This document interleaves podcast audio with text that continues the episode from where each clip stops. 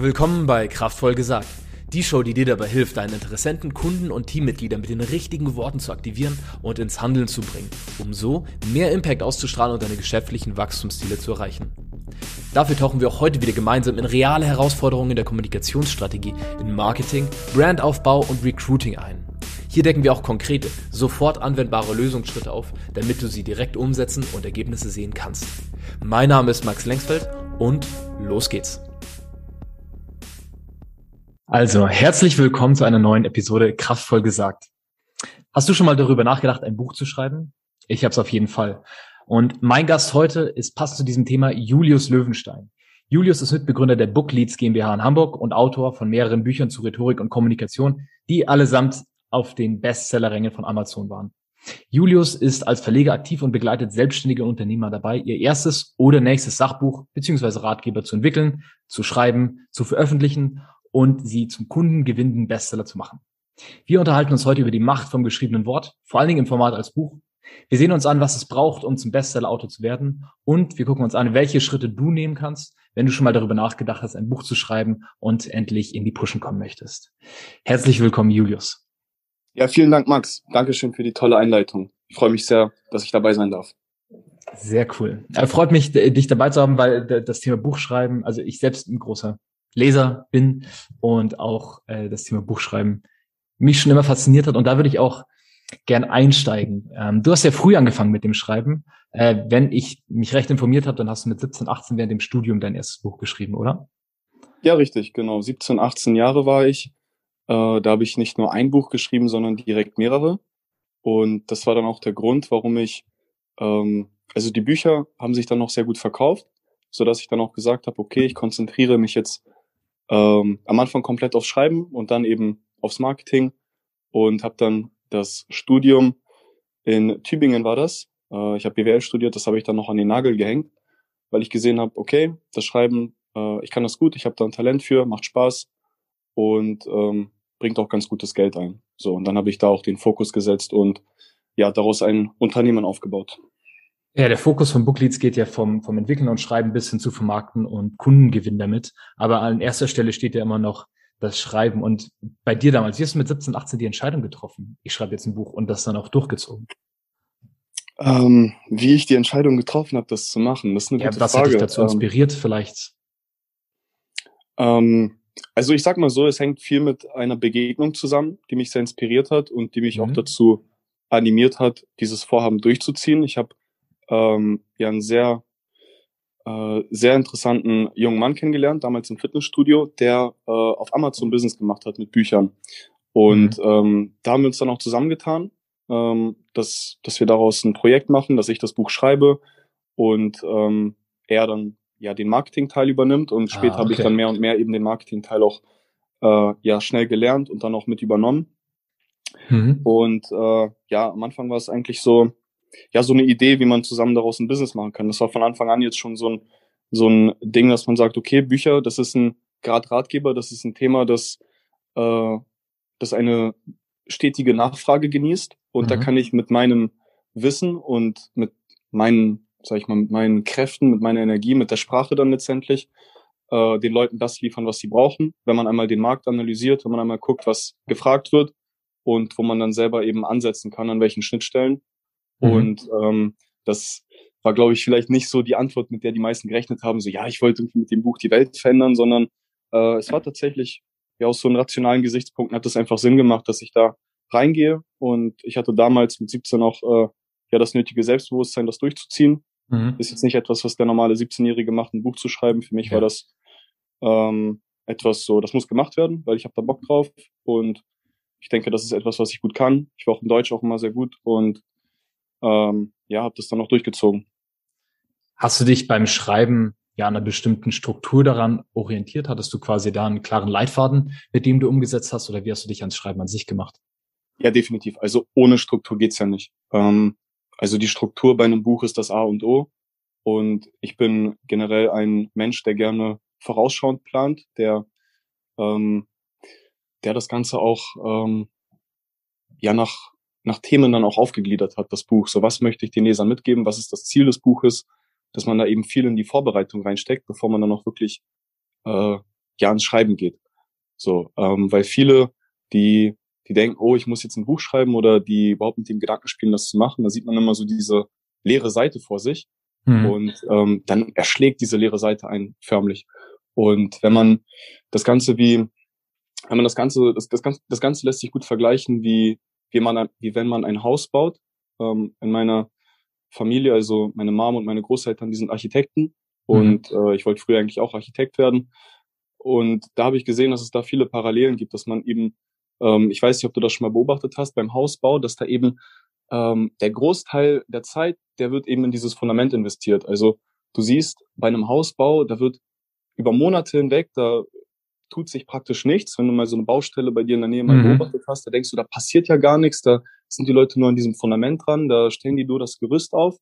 Aber dann geht's auf einmal ganz schnell, wenn dann äh, ja Woche für Woche eine Etage nach der anderen ähm, ja aufgesetzt wird und dann das Gebäude äh, ja gefühlt über Nacht dann entsteht. Aber das liegt eben daran, wenn man viel ins Fundament investiert hat. Und dasselbe auch beim Buch, dass man eben in die Vorbereitung viel Zeit reinsteckt und äh, sich da auch eine Struktur überlegt, was ist das Ziel, wie soll das später aussehen, das Buch. Ähm, und wenn man da eben ja die nötige Energie, Energie reinsteckt, ähm, dann fällt es einem später auch sehr leicht, das Buch dann auch zu liefern, äh, nach der gegebenen Struktur, die man sich dann selbst gesetzt hat. Ja, das macht Sinn. Das kenne ich auch von den von Baustellen, dass man sich ewig denkt, da tut sich ja nichts und dann wird's quasi über Nacht fertig. Genau. Äh, du, du hattest erwähnt den Architektureinfluss. Ich meine, mich zu erinnern, dass du auf LinkedIn äh, letztens vom Spiegel Verlag erzählt hast, wo du zu Besuch warst und dass dein Vater dort arbeitet, richtig? Ja, genau. Hat. Dann genau. passt das ja perfekt zusammen. Einerseits die, die Publikation, andererseits die Struktur, die Architektur. Genau, dazu. ja, da, da wurde mir das praktisch in die Wiege gelegt, könnte man sagen. Hm. Ja.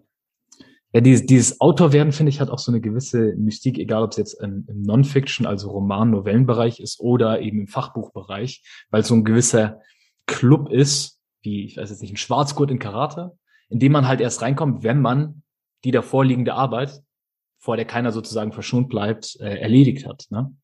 Und, und gerade Bücher haben da auch ein größeres Prestige, vor allen Dingen, wenn man es als Unternehmer einsetzt, als jetzt ein Video oder eine Doku, obwohl beides jetzt eine Geschichte erzählen und aufklären kann, etc. Warum mhm. denkst du, äh, faszinieren uns Bücher und Autoren so? Warum haben die ein größeres Gewicht, auch heutzutage, wo es 50 Alternativen gibt zu Büchern? Das ist eine sehr spannende Frage. Also ich glaube, das Medium des Buches ist einfach deshalb so hoch angesehen, weil ich glaube, es gibt keinen höheren wahrgenommenen Wert, den du haben kannst bei einem äh, ja, Informationsprodukt als ein Buch. Es ist also du kannst es in die Hand nehmen. Erstens das, also es ist haptisch. Mhm. Ähm, es ist ein festes Produkt. Das ist ja nicht wie ein Video, das dann einmal abgespielt wird, sondern ähm, du kannst es ja auf deinen Schreibtisch legen, du kannst es ins Regal stellen. Ähm, du hast ja etwas Handfestes, ne? Und das ist so der erste Faktor. Und der andere, ähm, das geschriebene Wort. Ähm, ich meine, das Buch ist ja letztendlich der das Endstadium, was wir bisher kennen. Also klar, wenn man jetzt so die Kindle E-Books einbezieht, die digitalen, die digitalen Medien, dann ist das nochmal eine Stufe weiter. Aber ähm, das Buch als solches, das geht ja äh, in die Jahrtausende zurück. Wenn man einmal ähm, an die Papyrusrollen in Ägypten denkt oder an die Tontafeln in Babylon, äh, wo mhm. die Wörter ja wortwörtlich noch in Stein gemeißelt waren. Und ich glaube, das hat sich ja auch über die Zeit, das hat sich ja auch etabliert, dass eben das geschriebene Wort, das bleibt ähm, auch vor allem, äh, wenn der Autor, der das geschrieben hat, von uns geht. Weil die Tontafeln, die können uns erhalten bleiben. Klar, viele davon sind äh, leider verloren gegangen, ähm, beziehungsweise sind mit den äh, Gesetzen der Natur, äh, haben, haben dadurch leider nicht überlebt. Aber im Prinzip ist es ja so, wenn ein Buch geschrieben ist, dann überlebt es den Autor ja. Und ähm, bei einem Video oder bei, äh, bei anderen Medien ist das, glaube ich, nicht so ähm, beziehungsweise nicht, nicht in der Form, wie wir es bei Büchern kennen.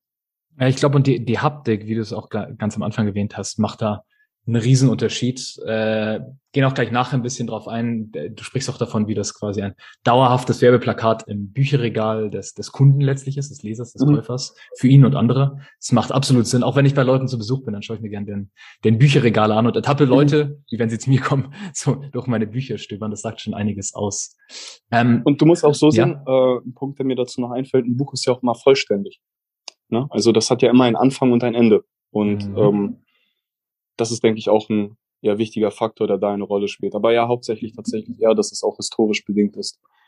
dass Bücher schon immer eben eine ja, übergeordnete Rolle gespielt haben in der, Wissen, in der Wissensvermittlung. Ja. Hm, be bevor wir auf die ja, als ähm, detaillierteren Umsetzungsfragen reingehen, äh, noch eine generelle, du begleitest ja einige Unternehmer, ne, wie auch eben Alex Fischer zum Beispiel, äh, wenn es um die digitale Buchvermarktung geht. Äh, ich meine, auch ihr wart es, die ihn auf Audible gebracht habt.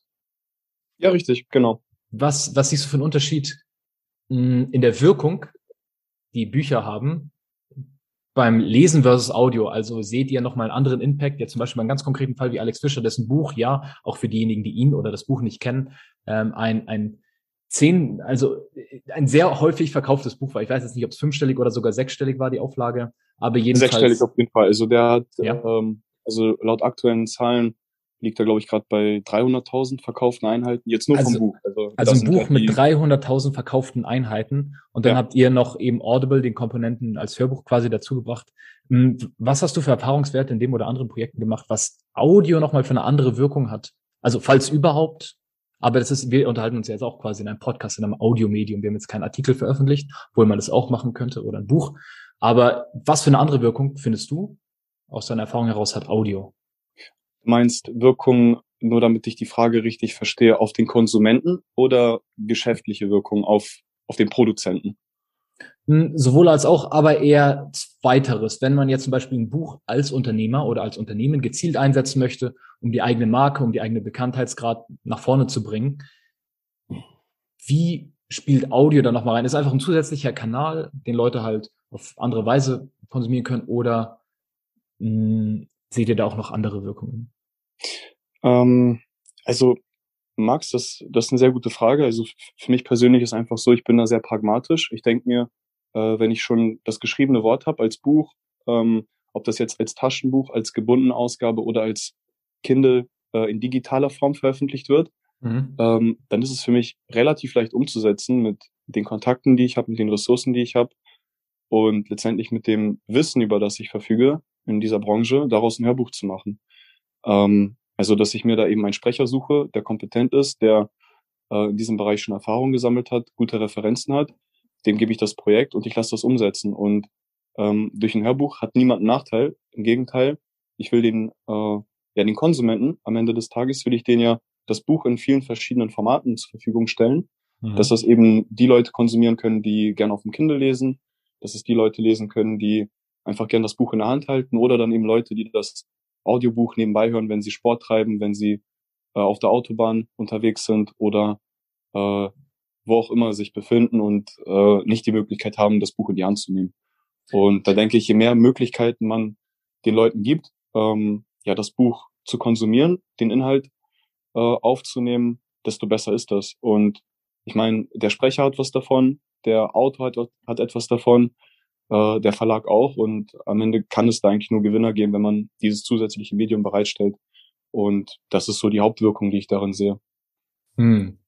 Ja, das macht Sinn. Und du holst wahrscheinlich auch vermutlich einige Leute ab, die sich fürs Thema interessieren, aber das Buch nicht lesen würden oder die wissen, ah, ich hab, oder die denken, ich habe jetzt eh gerade paar Bücher in der Pipeline, die ich lesen möchte, mhm. aber ich habe noch gerade kein Audiobuch für meine Fahrten oder sowas. Also da erweiterst du einfach deinen Markt nochmal gut, denke ich. Ja, genau richtig, definitiv. Also es kann ja alle möglichen Beweggründe haben, warum sich jemand ein Audiobuch kauft. Ähm, du hast jetzt ein paar genannt und ähm, ja, ich denke auch, dass, dass du damit einfach alle Leute abholst. Weil vielleicht hast du ja jemanden, der, der das zum ersten Mal ausprobieren möchte, so ein Audiobuch.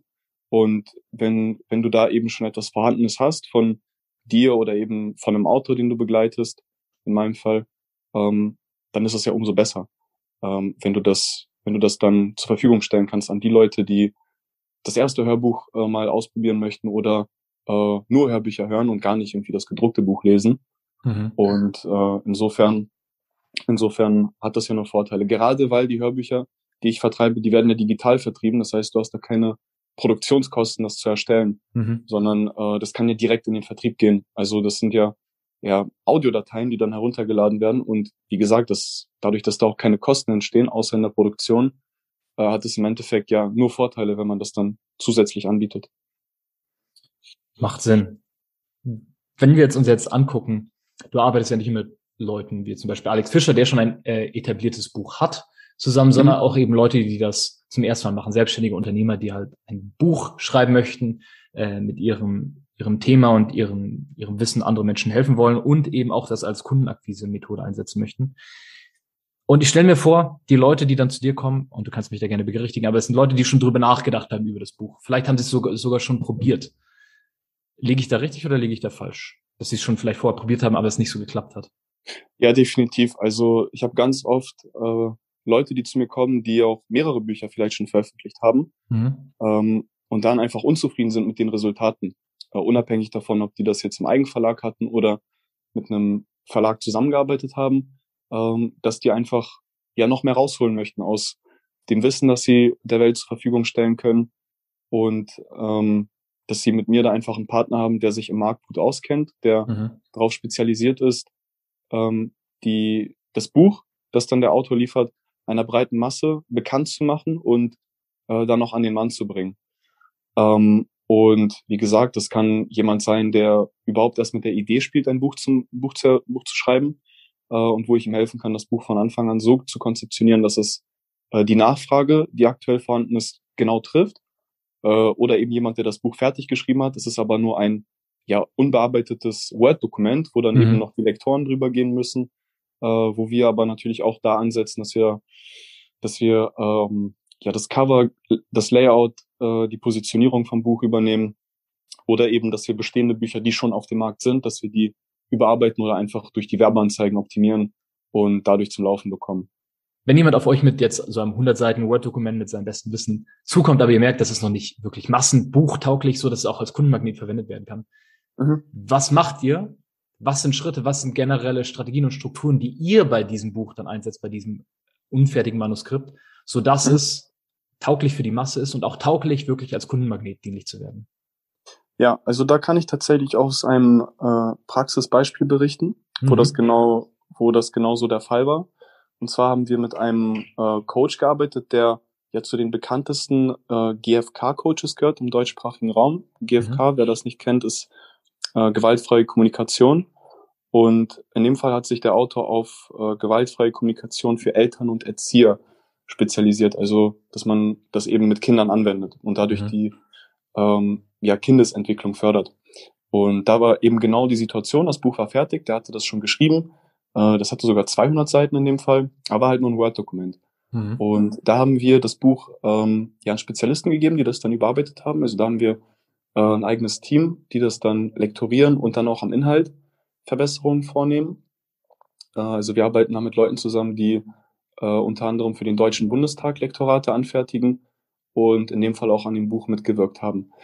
Äh, was haben wir dann noch gemacht? Äh, am Inhalt haben wir das Buch ähm, an Testleser gegeben. Und zwar hatten wir hier den großen Vorteil beim Autor, dass der eine sehr große Community hatte äh, auf Facebook, ähm, an die 10.000 Leute. Und da haben wir eben die äh, haben wir so eine Art Ausschreibung gemacht. Ähm, wer hätte denn Lust, das Buch äh, einmal zu lesen und da sein Feedback zuzugeben? Und da hatten wir dann ja zehn Testleser, die wirklich sehr intensiv am Buch gearbeitet haben aus der mhm. Zielgruppe ähm, und da eben ihre Verbesserungsvorschläge mit eingepflegt haben.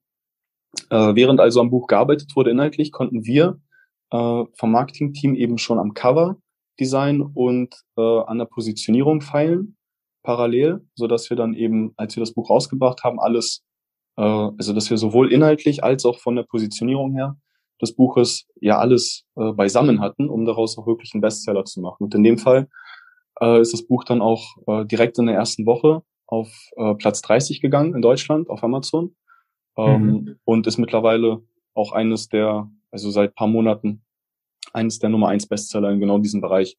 Und für den Autor ist das natürlich ein Riesenerfolg, weil der hatte vorher ja schon mit seinem äh, ja, Hauptprodukt, mit dem Coaching, das er dann angeboten hat äh, und mit den Trainings, die er dann verkauft hat, jetzt auch noch ein Buch, also das, sag ich mal, dieses klassische Medium, worüber wir gesprochen haben, das den höchsten wahrgenommenen Wert hat für viele, ähm, hat er jetzt so einen weiteren Baustein in seinem Produktportfolio, das eben auf seine ja, Hauptdienstleistung, auf seine Hauptprodukte zusätzlich einzahlt, weil er durch die neuen Leser, die jetzt das Buch über Amazon finden und kaufen, äh, ja Leads bekommt für sein, sein Coaching, für seine Trainings und dadurch auch sein Geschäft weiter kultivieren kann. Spannend. Also so konnte er dann auch für gewaltfreie Kommunikation für Eltern und Erzieher da einen Bestseller im Grunde schaffen.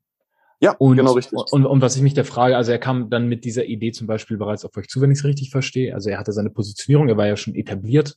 Genau. Und wenn jetzt hier jemand zuhört als Geschäftsführer, Marketingleiter, jemand, der im Unternehmen für die Kommunikationsstrategie, also was wie wann an wen kommuniziert wird, um mehr Wachstum zu erzielen, äh, das hier hört und drüber nachdenkt, warte mal, ich könnte ein Buch schreiben, ich habe eine Idee, ich habe paar Ansätze, wir sind Experten für das und das Thema, ich bin Experte für das und das Thema.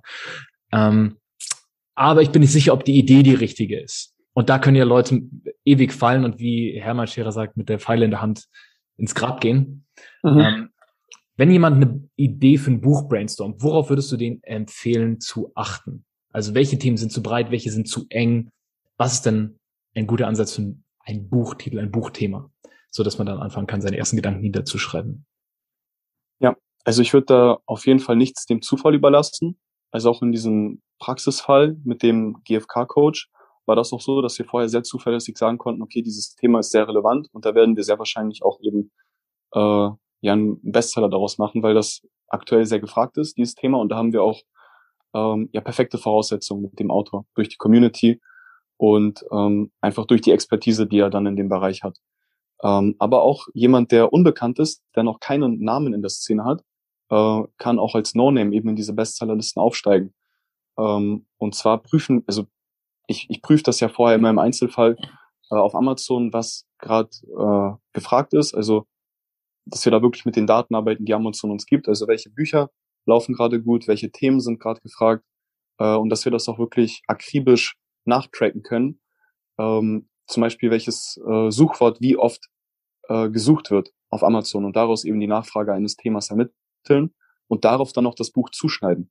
Äh, und das heißt jetzt nicht, dass jemand, der in einem Bereich spezialisiert ist, eben äh, sein, ja, sein Hauptthema über den Haufen wirft und sich dann einfach nur nach dem Markt richtet, sondern dass man es viel mehr kombiniert. Also das Spezialwissen, das man schon hat, eben so ausrichtet, dass es für die breite Masse relevant ist und dann ähm, eben kombiniert mit dem, was auf Amazon gefragt wird, weil da sind die Leute unterwegs, um Bücher zu kaufen. Die können wir erreichen und denen können wir dann das Wissen zur Verfügung stellen, das uns die Experten bieten. Und das, was die Leute am Ende ja auch haben wollen. Also zusammenfassend generell die eigene äh, Expertise nehmen, zum Beispiel jetzt das Thema Finanzen und dann aber auch äh, klar die eigenen Ideen vielleicht niederschreiben, aber auch verfolgen wirklich empirisch oder mit direkter Recherche auf Amazon gucken, hey, welche Bücher in diesem Bereich werden mhm. denn gerade gut verkauft? Welche, was lesen Leute? Woran, wofür interessieren sie sich? Und da kann man ja Amazon und andere ähm, Social Networks nutzen, auch wie YouTube, um zu sehen, welches Thema es gerade heißt. So würdest du da quasi im initialen Schritt rangehen, so dass man dann weiß, okay, ich kenne mich gut mit Finanzen und sagen wir mal Privatinvestments aus, aber mhm. das Thema ETFs ist jetzt nicht so heiß, wie ich dachte, sondern ähm, dieses, dieses andere Thema, Immobilien vielleicht, ist das eher, worauf mhm. ich gehen sollte. Ja, wobei ETF kann ich sagen, ist ein sehr gut laufendes Thema. Ähm, da habe ich auch schon den ein oder anderen Bestseller erspäht. Ähm, also da dürfte sich es durchaus lohnen, ein Buch zu schreiben und das auf Amazon zu bringen. Mhm. Ähm, genau, also erstens das, natürlich die Marktrecherche und zweitens, ähm, was ja auch eng damit zusammenhängt, ist, dass man den Leuten auch eine Lösung bietet. Ähm, weil die Leute sind ja genau deshalb auf Amazon unterwegs und suchen eben nach, nach diesen Themen, weil sie sich dort Lösungen erhoffen, weil sie dort ein Buch haben wollen, das ihnen eine praktische Anleitung an die Hand gibt. Und ähm, daher auch unser Ansatz, dass wir eben möglichst früh in diesen Erstellungsprozess vom Buch eingreifen möchten, um den Lesern mhm. äh, eben die perfekte Lösung zu bieten. Äh, also das, wonach die suchen und dass es eben auch äh, verständlich kommuniziert wird, weil ähm, viele Autoren, die zum ersten Mal ein Buch schreiben, die wollen da eben ihr, ihr Spezialwissen überall einfließen lassen, wo wir sagen, okay, ähm, man muss nicht ähm, man muss nicht direkt äh, ganz, ganz oben ansetzen, sondern erst einmal so diese grundlegenden Fakten äh, darüber den Leser aufklären, weil viele äh, sind wahrscheinlich sehr neu in dem Thema und genau deshalb schreibt der Autor ja das Buch, weil er sich damit ja vollumfänglich auskennt. Und der Leser, der kauft es ja deshalb, weil er sich darüber informieren möchte. Und da ist es dann eben naheliegend, dass der Autor ähm, ja eben erstens guckt, was wollen die Leute und zweitens, wie kann ich das denen auch, wie kann ich das im Buch auch so rüberbringen, dass die Leute das auch bekommen, dass sie es auch verstehen, dass sie es dann am Ende auch für sich anwenden können. Mhm. Und ähm, ja, eventuell, dass daraus auch eine, ähm, dass daraus für den Autor vielleicht auch eine Zusammenarbeit erwächst mit mit dem Leser, der sich dann ja für für den Autor interessiert, weil er durch das Buch eben enormes Vertrauen aufgebaut hat. ein sehr spannender Komponent daran finde ich auch, wo sich das ja dann letztlich alles kulmuliert, also versammelt, die, die Positionierung, die Planung, das Schreiben auf dem Cover, ne, dem Titel ja. des Buches. Und da äh, finde ich die Anekdote ganz lustig, die ich jetzt schon von mehreren Leuten gehört habe, die Bestseller geschrieben haben. Ähm, Tim Ferriss zum Beispiel mit Four Hour Work Week, also der vier Stunden Arbeitswoche, das war ja nicht der originale Titel von dem Buch. Das mhm. war ja auch erst einer, der sich durch Tests und Marktrecherche seines Verlegers ergeben hat. Äh, der originale Titel war, wenn ich mich nicht irre, Selling Drugs for Fun and Profit.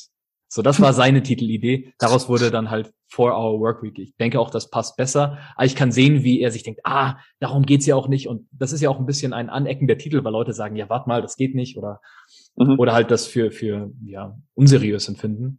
Und Alexander, ähm, nicht Alex, der doch, Alex Fischer, das Buch mhm. äh, Reicher als die Geistens hat, ist ja auch erst durch die Arbeit mit Alexander Christiane, wenn ich mich nicht irre, auf den Titel gekommen.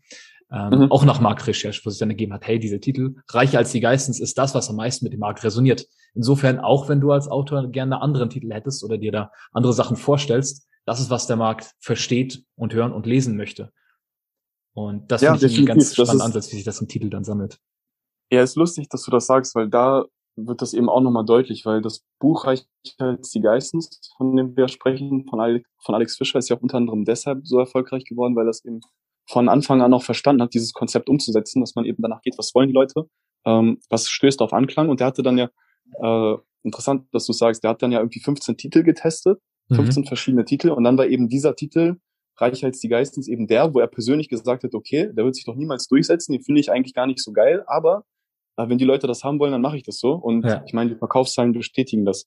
Ich glaube, der, zweit, der Titel mit den zweitmeisten Votes war bei ihm, hat er mir mal gesagt, es war raus aus der Armutshölle. Hm. Irgendwie so, ja. Ja, reich als die Geistes stelle ich mir auch vor, so jemand, der heute darüber stößt, ähm, weiß nicht unbedingt, was die Geistes sind. Ich glaube, das ist ja auch 10, 15 Jahre her, dass das so eine bekannte Meme sozusagen war. Aber selbst wenn man die Geistes nicht kennt, macht es irgendwie Sinn. So, mhm, genau. Das, das ist eigentlich sehr spannend. Und man kommt eigentlich intuitiv nicht so darauf. Marktfeedback, äh, so wie ihr es da macht mit der Recherche, ist da schon mega wertvoll. Dann eine Frage, die, die mich auch beschäftigt, gerade wenn es ums Wachstum geht. Ne, die eine Sache ist das Schreiben, die andere Sache ist die Positionierung, mhm. die Strategie und das andere ist dann letztlich das Bewerben der Bücher, also Käufer generieren. Ähm, da kommt, kommen Social Media Plattformen wie Facebook und YouTube sicherlich ins Spiel und auch Amazon. Kannst du ein bisschen darüber, uns ein bisschen darüber erzählen, wie ihr Bücher mit Paid Traffic bewerbt? Ähm, also tatsächlich setzen wir nur auf den Paid Traffic von Amazon, also auf die Amazon Ads, mhm. ähm, weil wir sind damit eben direkt auf der Plattform und müssen eben nicht erst von einer anderen Plattform die Leute auf Amazon holen. Ähm, bei Amazon haben wir den Vorteil, dass wir äh, sehr genau unsere Leser targetieren können.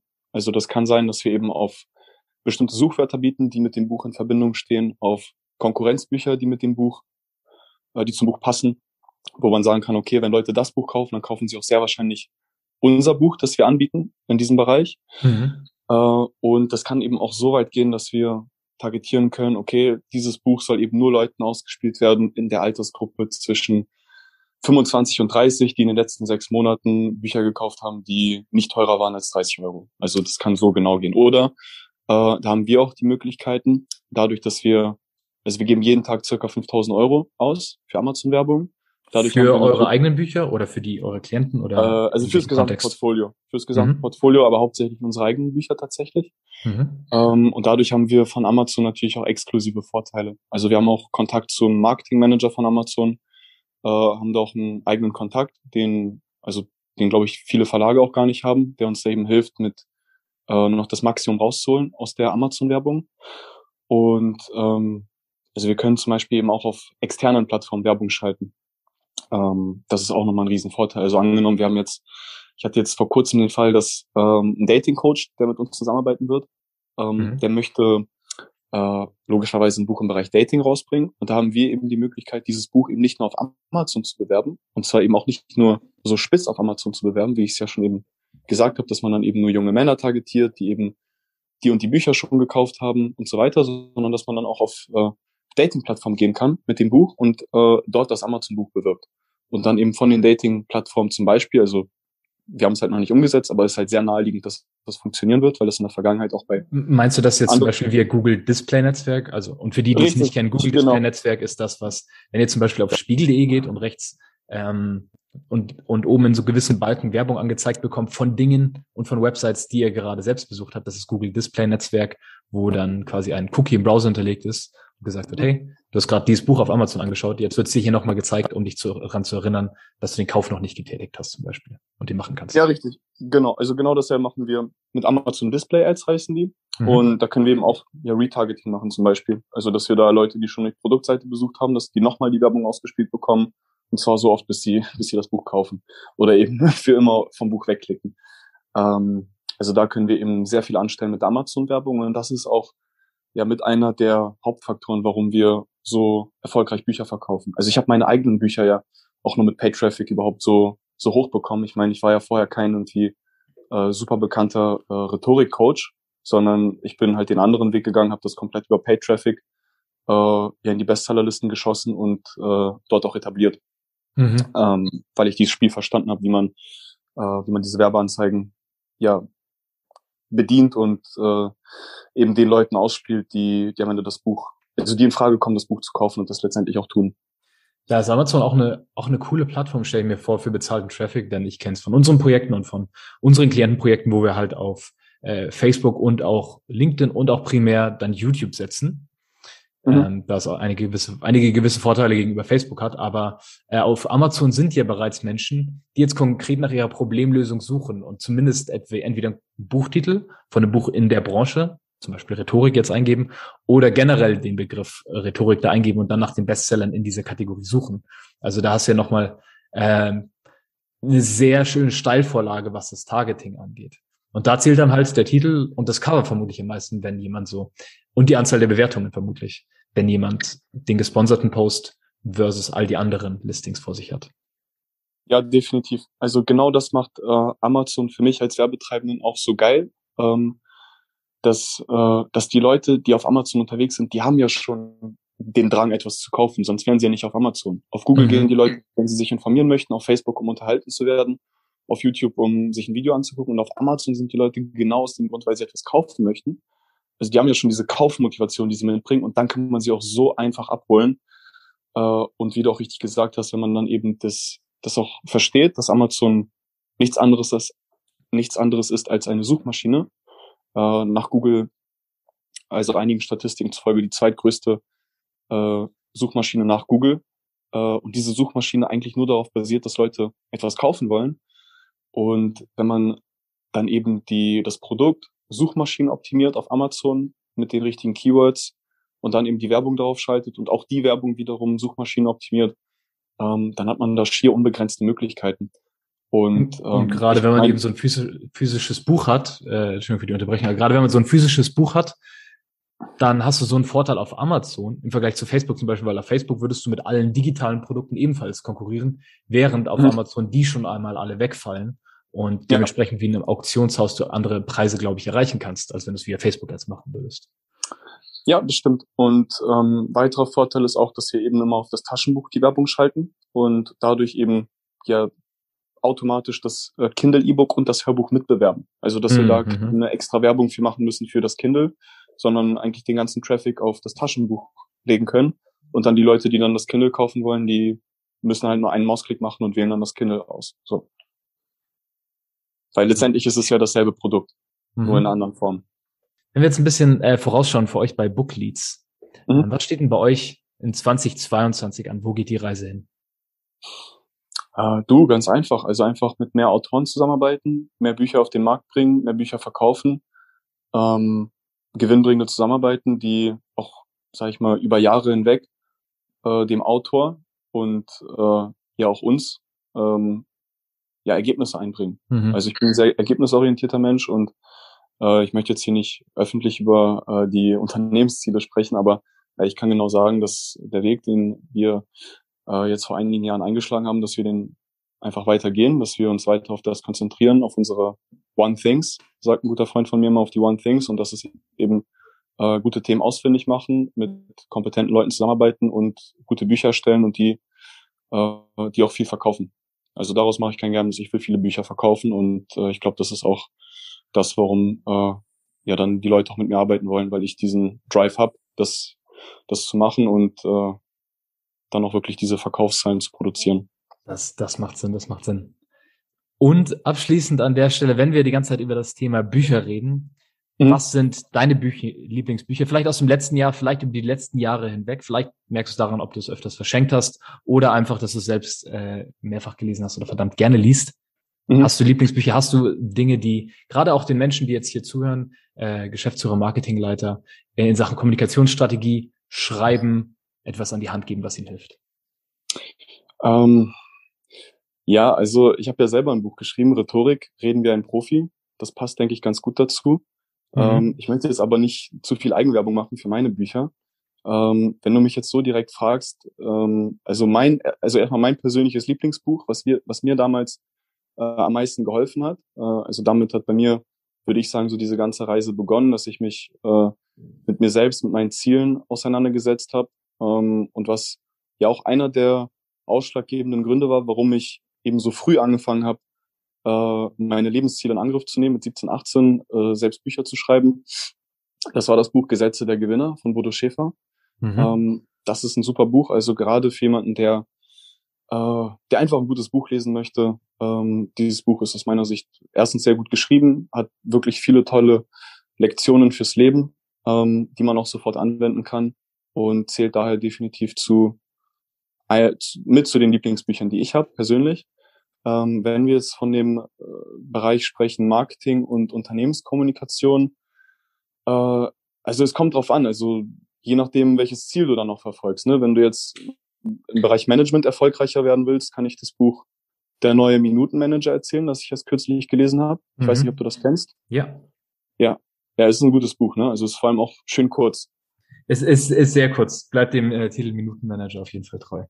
Ja, ja, auf jeden Fall. Und dann, ähm, je nachdem, also ich weiß, vielleicht kannst du die, die Frage spezifizieren. Also äh, deine welchem, Antwort war, war, war schon super. Also da haben wir schon ein paar an der Hand, die helfen. Es muss jetzt auch nicht spezifisch auf Kommunikation sein, aber wenn dir eins einfällt, wo du sagst, hey, das hat mich geprägt, das hat mir geholfen auf die eine oder andere Weise jetzt auf meinem Weg, dann haus gerne noch raus. Ansonsten sind die auch super ausreichend, die Vorschläge, die du gemacht hast ja, also ja, ich denk, also ich denke, das passt. Also Gesetze der Gewinner, der neun Minuten Manager und Rhetorik reden wie ein Profi von Julius Löwenstein. Damit, äh, damit wird man definitiv keine zu, falsche Wahl. Zu finden treffen. auf Amazon ganz oben in den Rankings. genau. Cool, ja. Julius. Vielen Dank für deine Zeit. Wenn Leute mehr über dich und was du tust und was du für sie tun kannst, herausfinden möchten, wo tun sie das am besten? Äh, ich bin gut auf LinkedIn zu erreichen für geschäftliche Anfragen. Äh, ansonsten einfach über book-leads.com und da dann auf Anfrage gehen. Ja. Alles klar. Dann Julius, vielen Dank für deine Zeit heute und alles Gute. Danke Bis dir, Max. Es war ein super Interview, hat mega Spaß gemacht und äh, ich freue mich, äh, wenn wir das mal wiederholen können. Vielen Dank fürs Zuhören heute. Wenn dir diese Episode gefallen hat, folge der Show am besten auf Spotify, um neue Episoden sofort zu sehen oder klicke in iTunes auf Abonnieren. Für mehr Informationen zu dieser und weitere Episoden, inklusive Links aus der heutigen Show, gehe auf maxlengsfeld.org slash podcast. Längsfeld mit AE. Also, bis zum nächsten Mal. Dein Max.